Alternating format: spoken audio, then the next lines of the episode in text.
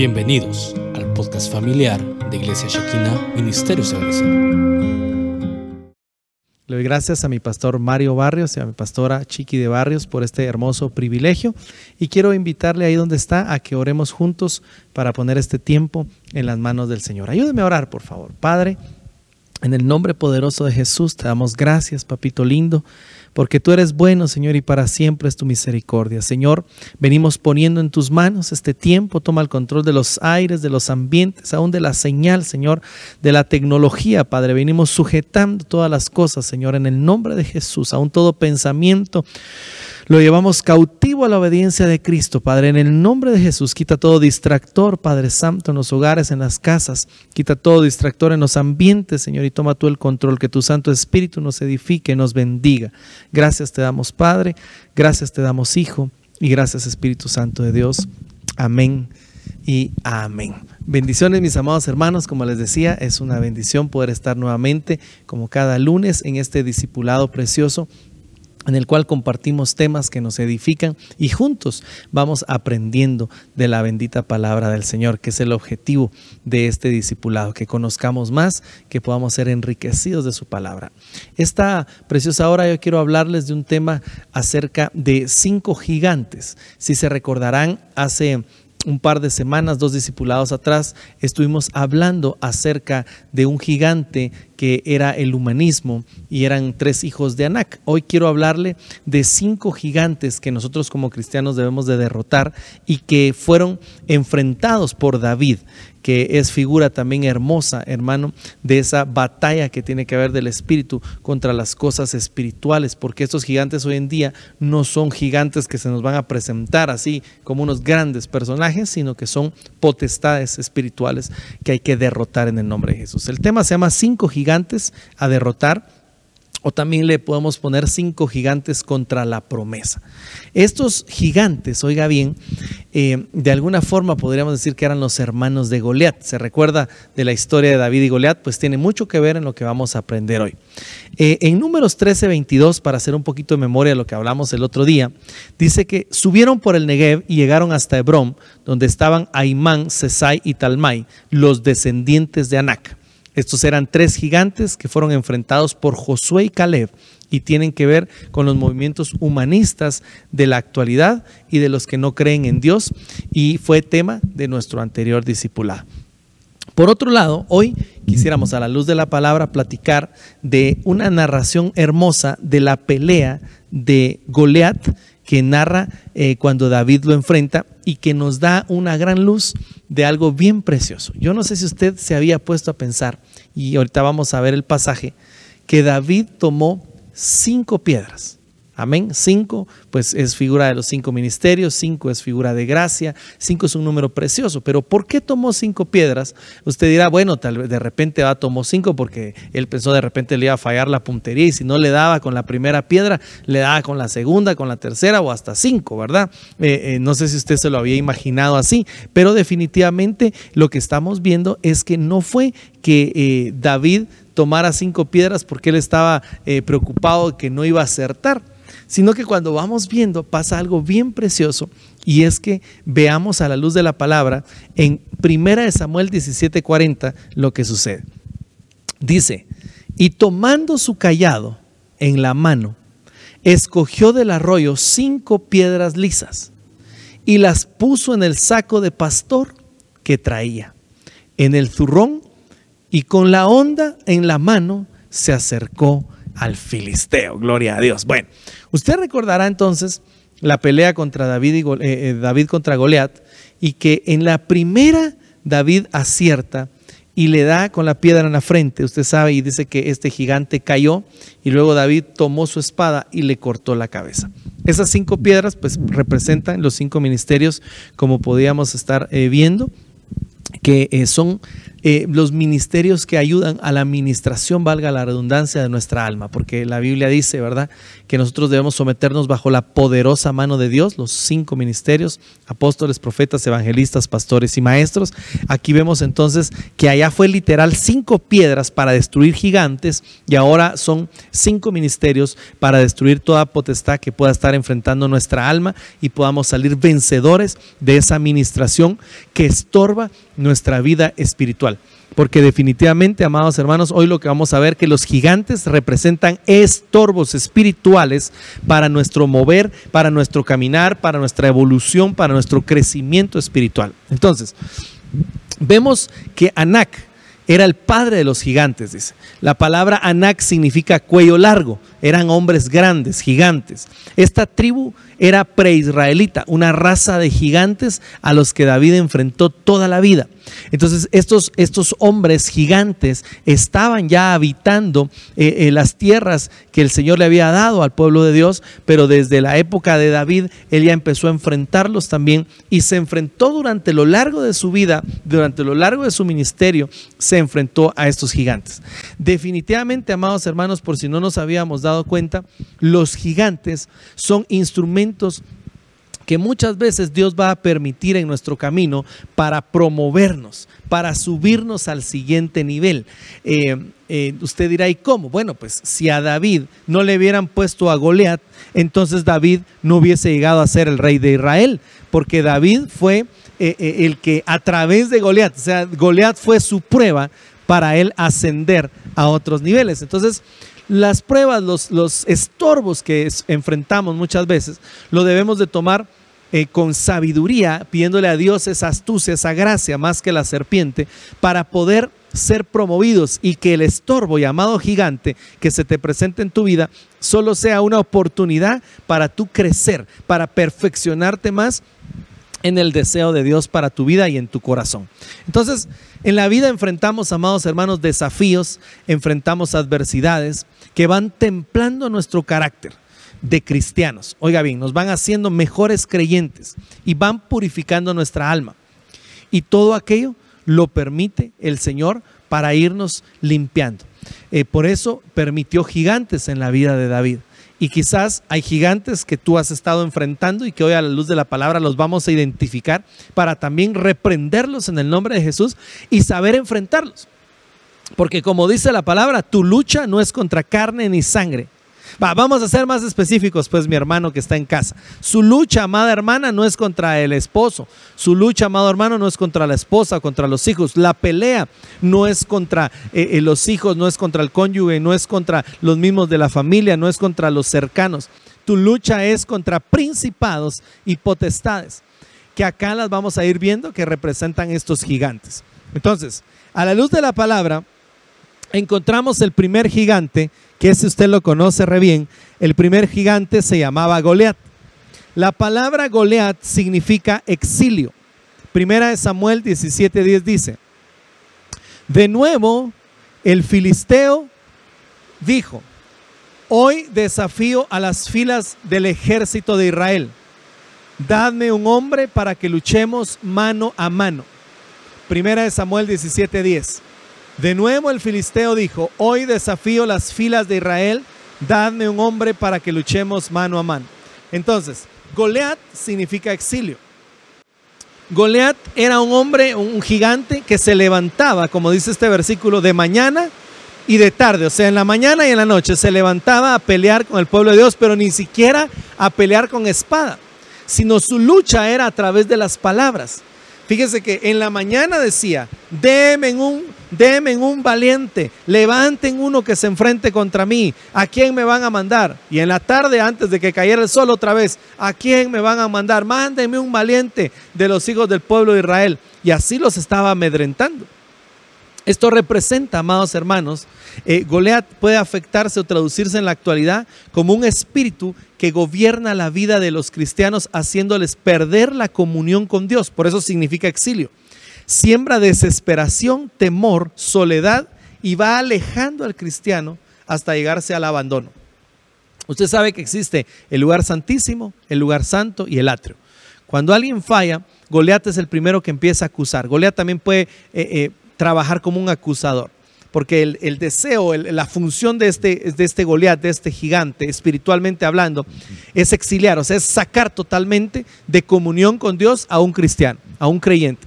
Entonces empieza trabajándolo con pensamientos. Este se levantaba de día. Entonces, si de repente hay un pensamiento que te atormenta de día, y ya te vas a dormir y te vuelve a atormentar el mismo pensamiento y te está desgastando ese pensamiento, esa fatiga, esa angustia, eso que te está desesperando, atemorizando, poniendo en soledad, en abandono, alejando de Dios. Ese pensamiento es un Goliat, un espíritu inmundo de un gigante llamado Goliat que lo que quiere es exiliarte, alejarte de la comunión con el Señor. Que Jehová lo reprenda en el nombre de Jesús. Es necesario que ministremos nuestro corazón si hay pensamientos de ese tipo y traigámoslos a los pies de Cristo en el nombre de Jesús para dejarnos eh, eh, ser limpios. Y si estamos sufriendo entonces ese ataque de Goliat, que viene un pensamiento, me levanto y ya preocupado por tal cosa, me voy a dormir y al final del día sigo con el mismo pensamiento, es un espíritu inmundo de Goliat y lo reprendemos en el nombre de Jesús. Te bendigo ahí donde estás y desde ya empieza a tomar autoridad ahí donde está para reprender toda obra de las tinieblas. Amén. Bueno, este Goliat es el que más conocemos a la luz de la palabra. Ahora vamos al siguiente, porque entonces, mire lo que dice, vimos hace un ratito, que dice que David tomó cinco piedras. Entonces, no tomó cinco piedras en 1 Samuel 17:40 para tirarle cinco a, a, Goliat por si no le atinaba, sino que resulta que este Goliat tenía otros cuatro hermanos que eran gigantes también y a los cuales David a lo largo de su vida iba a enfrentar. Por eso es que tomó esas cinco piedras, esos cinco ministerios, que esa figura hermosa de que iba a derrotar a los cinco en el nombre de Jesús. Entonces vamos con el siguiente. El siguiente eh, gigante es un gigante bien tremendo que se llama Isvi Benov. Le quisiera leer segunda de Samuel 21:15. Dice: Y hubo de nuevo guerra en los filisteos de los filisteos contra Israel.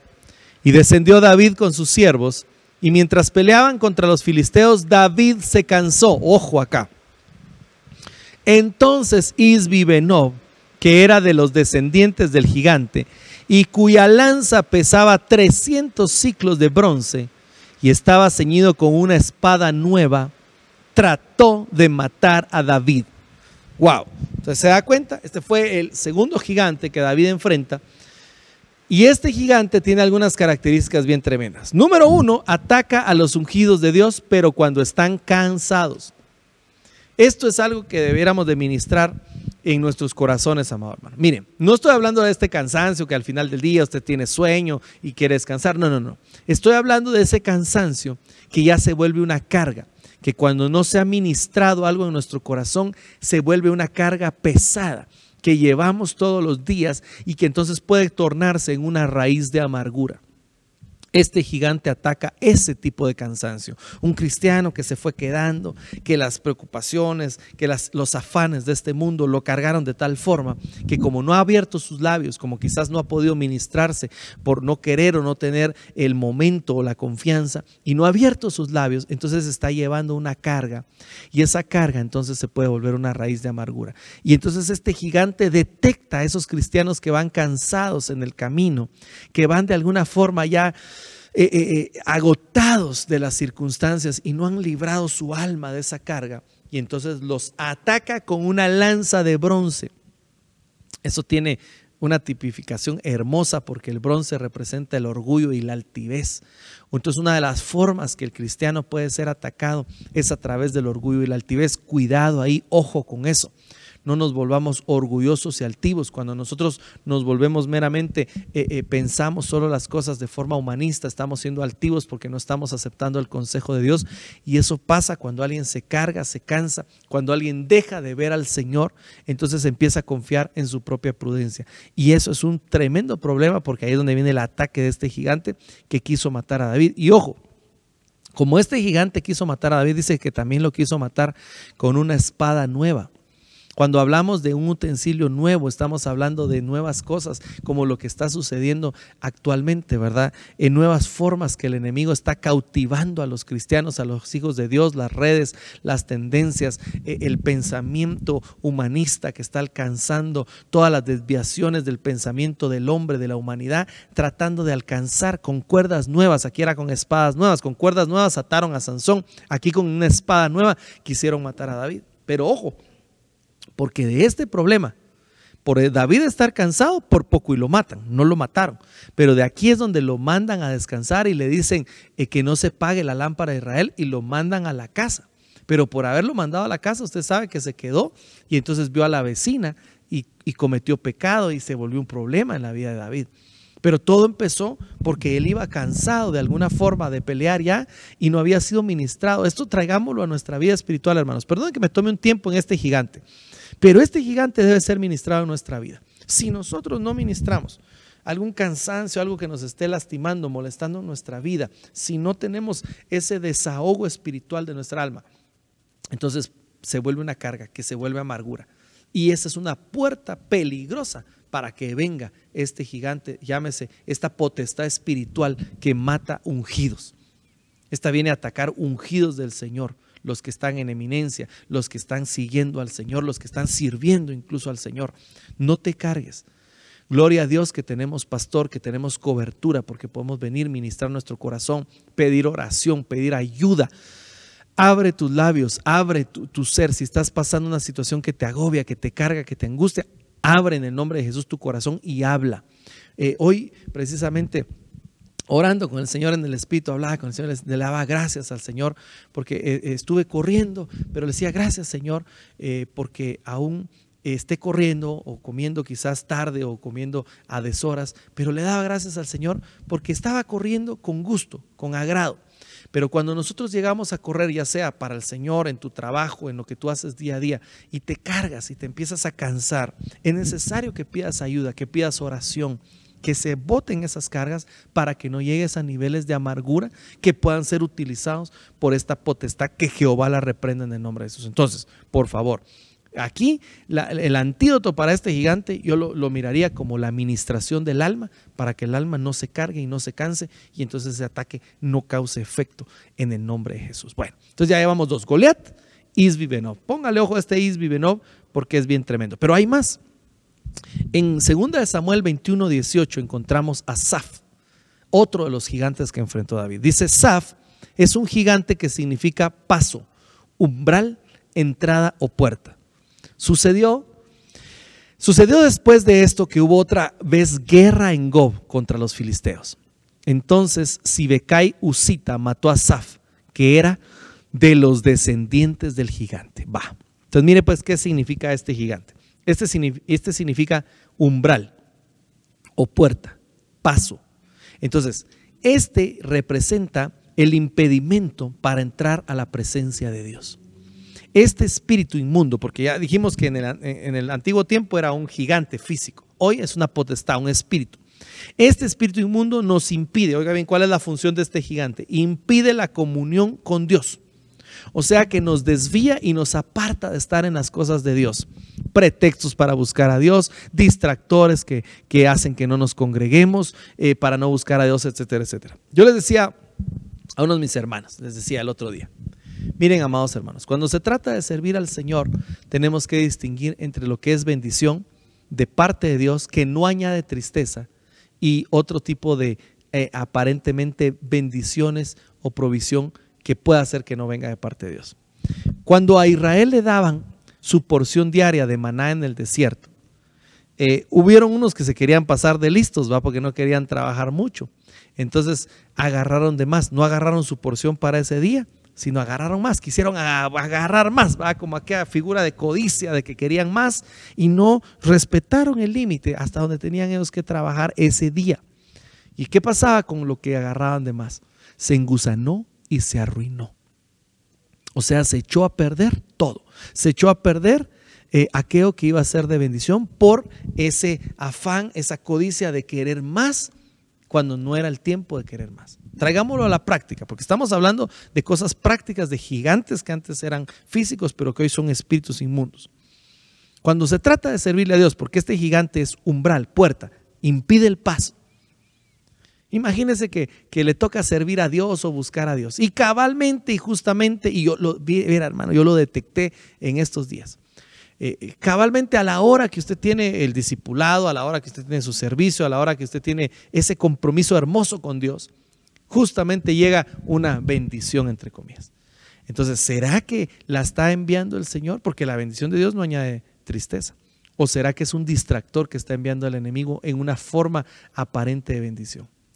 Entonces, cuando nos definimos a buscar al Señor, van a haber momentos que tienes que definirte, decidirte y hacer cosas. ¿va? Por ejemplo, cortar tu, tu si, te lo permite, ¿verdad? Por supuesto, tu trabajo, si te lo permite eh, tomar decisiones, ¿va? Porque a veces podría ser que hay una gran bendición aparentemente. Míreme, me, me, dieron más chance, ¿va? me dieron eh, eh, más horas extras y ahora entonces voy a, voy a ganar mejor, pero ya no voy a ir a la iglesia. Entonces es figura de Egipto, Israel cuando estaba en Egipto, que Faraón, el pueblo iba a ir a adorar y Faraón dijo, no, no, estos no tienen nada que hacer, por eso quieren ir a adorar a Dios, pónganles más trabajo, pónganles más que hacer, ahora que ellos recojan la paja, ahora que ellos tengan y tienen que entregar la misma cantidad de adobe. Entonces pusieron más carga y más trabajo para evitar la adoración, para evitar la búsqueda del Señor. Estos son gigantes inmundos que estorban la comunión con el Señor. Entonces, eh, eh, no es posible que siempre haya el mismo pretexto, que no puedo, que no puedo. Perdónenme, hermanos, hay quienes tienen, eh, yo hay quienes, bueno, al menos donde el Señor me permite estar, he visto que hay algunos hermanos que ya no los he vuelto a ver desde hace año y medio que empezó la pandemia. Aprovecharon que hay pandemia y de una vez se desaparecieron. Entonces, como que hay un, hay un estorbo, hay un gigante que está impidiendo pasar ese umbral esa puerta, esa, porque recuérdese que Cristo es la puerta. Entonces, este, este se significa puerta o umbral, entonces este es como un anticristo que está eh, estorbando e impidiendo que entremos a Cristo, que Cristo entre a nosotros y este está impidiendo ese paso. Entonces, que Jehová lo reprenda. Cualquier cosa que impide nuestra comunión, nuestra búsqueda de Dios, tenemos que poner el ojo. Yo estoy de acuerdo que de repente hay algo especial, que no puedes asistir una vez, eh, que tienes un compromiso de hacer trabajo o un viaje, va, pero que no sea eso la norma, sino sea la excepción. Ya cuando eso se vuelve norma, que siempre hay algo que hacer el día que tienes que estar buscando al Señor, ojo, ponle ojo porque puede haber un gigante que no te has dado cuenta que te está estorbando y tienes que aprender a pelear tu bendición. Porque estos son gigantes contra la promesa que no te van a dejar entrar a la tierra prometida. Llámese arrebatamiento de la preciosa iglesia del Señor. Entonces ya no podemos ser una iglesia de pretextos, hermano. El que está enamorado está enamorado. Dígame usted, cuando está alguien enamorado, ¿qué pretexto pone? Yo conozco unos patojos que iban a, allá donde el Señor me permite estar, que se caminaban kilómetros bajo el agua para ir a, para ir a, ver a la prometida. Y caminaban y se mojaban y llegaban y se volvían a regresar bajo las mismas eh, condiciones, ¿verdad? Cuando se está enamorado se busca. Entonces, del Señor, si yo estoy enamorado, yo no voy a poner pretexto de tiempo, no voy a poner pretexto de esfuerzo porque estoy enamorado de Él, porque lo amo. Y entonces, si no es así, busca si no hay un gigante en espíritu inmundo que te está estorbando. Porque nuestro Señor es un Dios celoso y debe ser nuestro primer amor. Amén. Sigamos adelante. Entonces van tres gigantes: Goliat, Isbibenov y este Saf que impide entrar. Oh, mira este otro. Número cuatro. Goliat Geteo. Tremendo. Tremendo, hermano. Gigante que hace guerra contra los hijos de Dios. De nuevo hubo guerra contra los filisteos, 2 Samuel 29, 19, 21, 19. De nuevo hubo guerra contra los filisteos en Gob y el Nahán. Hijo de Jarejerojim de Belén, mató a Goliat Geteo. El asta de su lanza era como un rodillo de tejedor. Mire pues, este Goliat Geteo era un gigante así, grande, grande. Dice que el asta aquí, el asta de su, de su lanza era como un rodillo, imagínense, de tejedor, este era bien grande. Entonces, este, la función de este espíritu inmundo, hoy llámese espíritu inmundo, es crear confusión, inestabilidad. Oiga esto, irritabilidad, que no es igual que inestabilidad, irritabilidad. Es que estoy irritado, dicen algunos hermanos. Eh, eh, para mí son pasa eso cuando me echo mucho picante. Eh, pero algunos dicen, estoy irritado, estoy enojado, quiere decir. Eso causa este espíritu inmundo. Mire pues, este espíritu inmundo es el que trae contienda entre los hijos de Dios en los hogares. De repente todo estaba bonito, todo estaba alegre. Vamos a orar por los alimentos. ¿Y qué pasó? Y de repente, ah, balazos y, y, chancletazos y de todo, sartenazos. ¿Qué pasó ahí? ¿Qué pasó ahí? Que de repente salimos de un culto hermoso, de un momento precioso de adoración y hay problemas.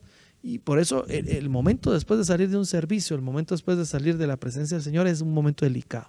Tenemos que tomarlo con, con respeto, con cuidado, porque pueden haber contraataques. Y uno de estos es Goliat Geteo, que Jehová lo reprenda en el nombre de Jesús. No es normal y no es de Dios que de repente hayan peleas sin motivo. Oiga bien, claro, a veces pues hay situaciones eh, eh, que suceden, ¿verdad? Peleas eh, o, diferencias entre esposos, entre padres e hijos, pero que de repente empiecen riñas, contiendas, griterío, dice una palabra, incluso hasta malas palabras, sin motivos claros o aparentemente de la nada.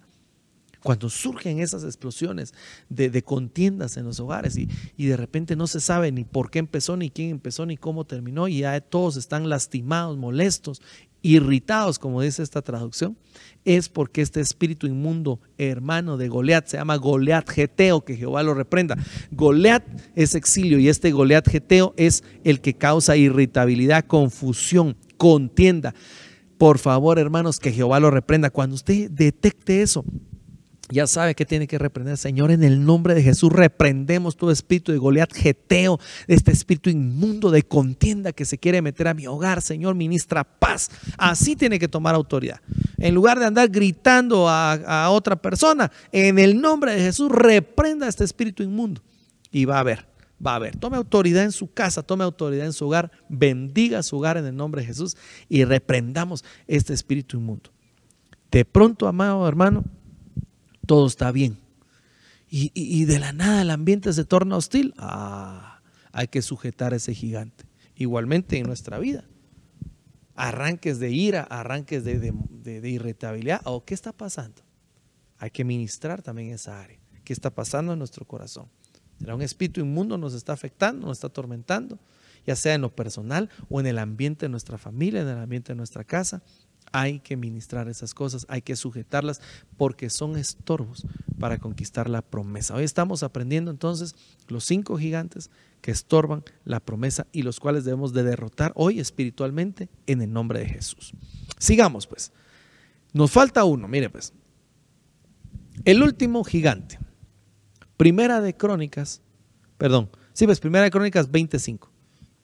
De nuevo hubo guerra. Si se da cuenta, era guerra de los filisteos contra los hijos de Dios. De nuevo hubo guerra contra los filisteos. Y el Hanal, hijo de Jair, mató a Lami, hermano de Goliat Geteo, del que acabamos de ver, del que causaba discordia. El asta de su lanza era como un rodeo tejedor. Bueno, aquí está otro, Lami. ¿Qué significa esto? Mire pues, este, este gigante, este espíritu inmundo, trabaja sutilmente. ¿Por qué sutilmente?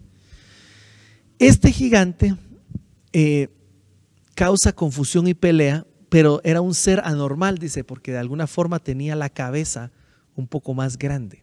Eso según lo que se estudia a la luz de la palabra y según las traducciones del nombre de este gigante. Entonces era anormal en su, en su cráneo. Causa confusión y pelea. Entonces, esto lo que está representando espiritualmente hablando es que este gigante, este espíritu ministra temor, pánico, confusión en la mente de los hijos de Dios. Pero sobre todo este gigante está constantemente tratando de estorbar nuestra comunión con Dios, sembrando pensamientos o doctrinas, se podría decir, que son contra eh, eh, los principios de Dios. Está tratando de estorbar nuestra comunión con razonamientos, oiga bien, razonamientos humanos. Esta es su principal arma. El sembrar en el corazón, en la mente del Hijo de Dios, razonamientos humanos y teorías que ponen en duda incluso la misma existencia de Dios. ¿Está conmigo? Ya se dio cuenta cómo puede ser muy sutil. Porque empieza con razonamientos, teorías que empiezan a poner en duda la existencia del mismo Dios. Que Jehová reprenda al diablo. Esa se podría decir que es una doctrina de demonios.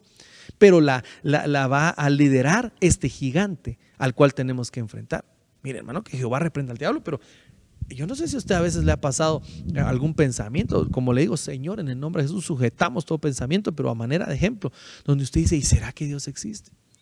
¿Y será que después de que uno se muere ahí terminó todo? Y empiezan las dudas, ¿va? Y peor si usted eh, eh, solo se junta o se ministra con el de la tienda que no es cristiano, y a él le cuenta sus penas y, no es creyente. Y, empieza usted a dudar y empieza usted a oír otras voces. Y si no reconoce autoridad, no tiene pastor, no reconoce pastor o está oyendo un montón, pero no reconoce autoridad. Y entonces se confunden sus doctrinas. Este gigante lo que hace es esa confusión. Por eso representaba una cabeza anormal. Porque siembra un montón, es como, como un montón incluso de ciencia, que, en lugar de eh, eh, eh, para bien quiere pues de alguna forma desacreditar los principios divinos de la palabra del Señor. En segunda de Pedro 3.3 dice, ante todo sabe de esto, que en los últimos días vendrán burladores con su sarcasmo siguiendo sus propias pasiones y diciendo, ¿dónde está la promesa de su venida? Porque desde que los padres durmieron, todo continúa tal y como está desde el principio de la creación. Estos burladores también son espíritus comandados por este Lami que vienen a sembrar esa confusión en nuestro pensamiento y en nuestro corazón. ¿Y será que Dios existe? Si, si siempre han dicho eso. Oh, sí, las religiones todas son iguales. No existe Dios. Es un invento del hombre. Ah, la Biblia. Oh, sí, la Biblia. Un libro histórico muy bonito. Así que Jehová reprenda al diablo. Lo, estoy repitiendo y diciendo para que confrontar también algunos pensamientos que quizás has escuchado, has visto o se han dejado llegar hasta ti. Que en el nombre de Jesús el Señor te dé la sabiduría, la gracia para enfrentar a este gigante. Porque este gigante trabaja con doctrinas erróneas. Y por lo menos hay 13 doctrinas eh, de error. 13 o más la doctrina de demonios, doctrina de Balaam, doctrina de los Nicolaitas, doctrina de Jezabel. Hay un montón de doctrinas erróneas que vienen a causar confusión. Incluso la Biblia dice en Apocalipsis 12, cuando eh, el dragón peleó contra la mujer, que dice que el dragón le lanzó un río. Eso es figura de una doctrina con la cual quiso atacar a la iglesia, figura eh, representada por la mujer. El dragón eh, eh, representa al enemigo. Entonces, una de las cosas que nosotros como hijos de Dios enfrentamos son toda esa serie de conocimiento que hay. Mire, hermano amado, tenemos que ser temerosos de Dios. Si usted realmente ama a Dios, tema a Dios y lea su palabra. Si quiere aprender más, lea su palabra, busque en su palabra pero hasta para ver qué vemos en la televisión, en los reportajes, en todo lo que vemos, tenemos que tener cuidado, porque no sabemos quién patrocina eso, qué trasfondo hay detrás de todos esos documentales donde dice eh, un montón de cosas y usted hasta los mira y, cree más en eso que a veces en lo que podamos estar leyendo o viendo. Tengamos cuidado con lo que dejamos ver, porque es al final todos los medios, al final, perdónenme, por los medios de comunicación están en los aires y los aires están tomados por, por, por el enemigo.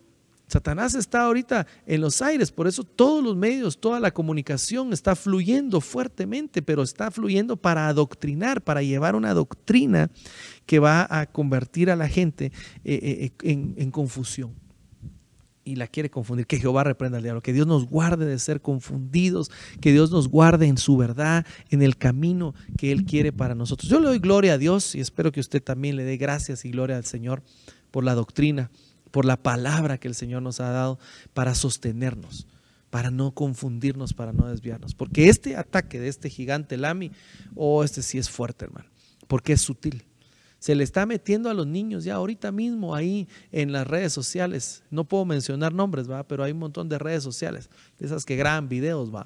Entonces eh, ahí están adoctrinando, adoctrinando, un montón que los siguen no sé cuántos millones y ahí están los niños, nuestros jóvenes, viendo qué hacen esos que siguen tantos millones y qué están grabando, qué dicen, qué hablan. Y entonces son al final ídolos que están siguiendo nuestra juventud, nuestros niños y toda la humanidad. Ídolos, nuevos ídolos del tiempo final que están siguiendo. ¿Y qué piensan esos ídolos? ¿Qué creen? ¿Qué principios tienen? La mayoría no creen en Dios. La mayoría. Y entonces, eh, y esos son los que están adoctrinando hoy a nuestras generaciones. Que Dios nos guarde, realmente estamos viviendo, eh, el que no se da cuenta, estamos viendo tiempos tremendos, hermano. Y viendo que los días son malos, dice, aprovechad bien el tiempo porque los días son tremendos. Estos gigantes antes eran físicos, hoy son espíritus inmundos, son movimientos espirituales, potestades contra eh, las que tenemos que enfrentarnos como hijos de Dios. Que Dios nos ayude, dígale ahí al Señor, ayúdame Señor para enfrentar. Entonces, en resumen, eh, segunda Samuel 21, 22. Estos cuatro gigantes eran de la familia de Refá, el de Gat. Pero David y sus oficiales los mataron en el nombre de Jesús. Entonces, ¿qué se necesita para matar a estos gigantes? Un ungido. Se necesita un ungido para matar a estos gigantes, un ungido, un hijo de Dios lleno de su presencia. Tienes que procurar meterte con el Señor, llenarte de las cosas de Dios. Entonces, solo a manera de repaso así rapidito que el tiempo ya se nos está agotando.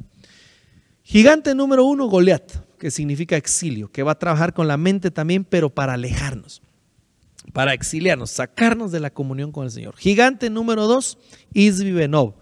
Ojo con Isbi Benov porque agarra cristianos cansados, ungidos cansados, que no se han ministrado, que no han ministrado su alma, que quizás tienen raíces de amargura. Ojo, aquí la solución, ministración, ministración del alma. No estoy hablando incluso de pecado, oye bien, ¿no? esa es también ministración, pero no estoy hablando en este momento de un cristiano que está en pecado, sino un cristiano que pueda estar abatido, cansado, afanado, quizás eh, eh, le ha tocado difícil, entonces no ha ministrado su alma y está cansado. Esa alma fatigada tiene que ser ministrada porque si no, Isbi no es el gigante que ataca. Número tres, Saf.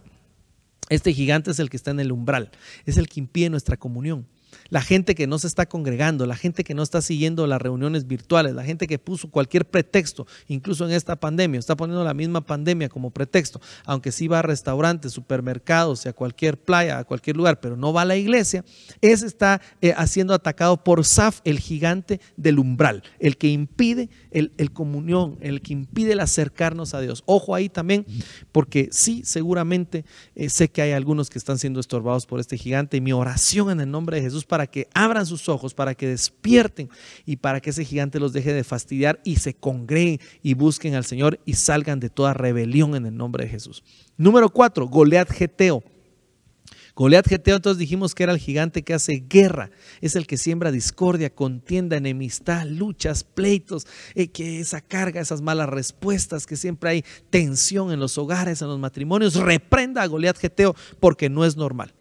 Dios nos llamó a libertad y si el Hijo os libertare, verdaderamente seréis libres. Tenemos que aprender a vivir en comunión. La bendición de Dios no añade tristeza. Y el quinto, Lami. Este hablamos ahorita de último bastante, porque sí, ciertamente es un espíritu inmundo de doctrina falsa, de confusión, que nos incluso nos hace dudar de la existencia de Dios. Que Jehová reprenda estos cinco espíritus en el nombre de Jesús y fueron derrotados por el ungido. Entonces, ¿cómo combatir a los gigantes? Para ir cerrando. Número uno, congregándonos. Cinco, cinco eh, eh, consejos para combatir a estos gigantes. Número uno, congregándonos. Ahí combatimos a ese gigante que nos estorba en el umbral. Número dos, escuchando la palabra. Ahí combatimos al gigante que quiere estorbar la mente y los pensamientos. Número tres, alabando, adorando a Dios para no alejarnos ni exiliarnos. Y número cinco, consagrándonos a Dios. Cinco consejos que parecieran sencillos, pero que conllevan compromiso con el Señor, que conllevan realmente que nosotros definamos nuestra vida espiritual para, como Josué dijo, ¿verdad? Allá vosotros, dijo, pero yo y mi casa serviremos al Señor. Allá ustedes, dijo Josué. Se puso de este lado y llamó a sus hijos, a su familia. Allá ustedes. Pero yo y mi casa ya nos definimos para servir al Señor. Entonces, Creo que este es un tiempo también para que te definas, para que definas tu caminar delante del Señor y tomes estos consejos con rectitud, con seriedad, con amor al Señor. Congregarte, escuchar su palabra, alabar, adorar y consagrarte. Consagrarte es definir, en tu corazón. Quiero, quiero rápidamente aquí aclarar algo, porque muchos a veces con solo ir a la iglesia, ya marqué tarjeta, ah, qué rico, ya fui. Pero eso solo es mi devocional. Asistir a la congregación es importante, pero consagrarme para Dios es decidir en mi corazón que yo soy de Cristo. Decidir ser santo, esforzarme por agradar a Dios. Eso es consagrarme. Entonces, no es lo mismo devocional, porque podríamos ser excelentes en devocional. Oramos eh, eh, una hora diaria, nos congregamos los siete días de la semana, ayunamos, ofrendamos, diezmamos. nuestro devocional está bien, pero nuestra consagración, nuestros pensamientos, nuestra forma de ser, nuestra forma de vida no ha cambiado. Entonces, nuestra consagración le hace falta. Ojo acá.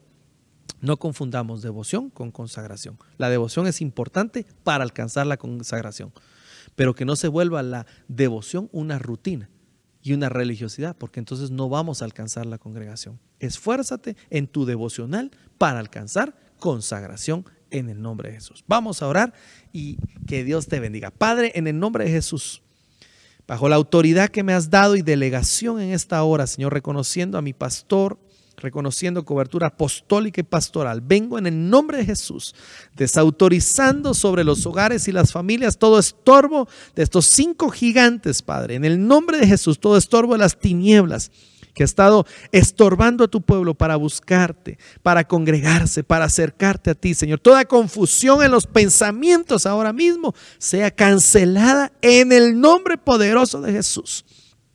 En el nombre de Jesús, papito lindo, porque tu Dios uno es, dice el Señor a Israel. Hoy en el nombre de Jesús bendigo tu mente, tus pensamientos, para que se quite toda confusión, todo espíritu inmundo que ha querido venir a fastidiar. Hoy declaramos la palabra de Dios en tu vida.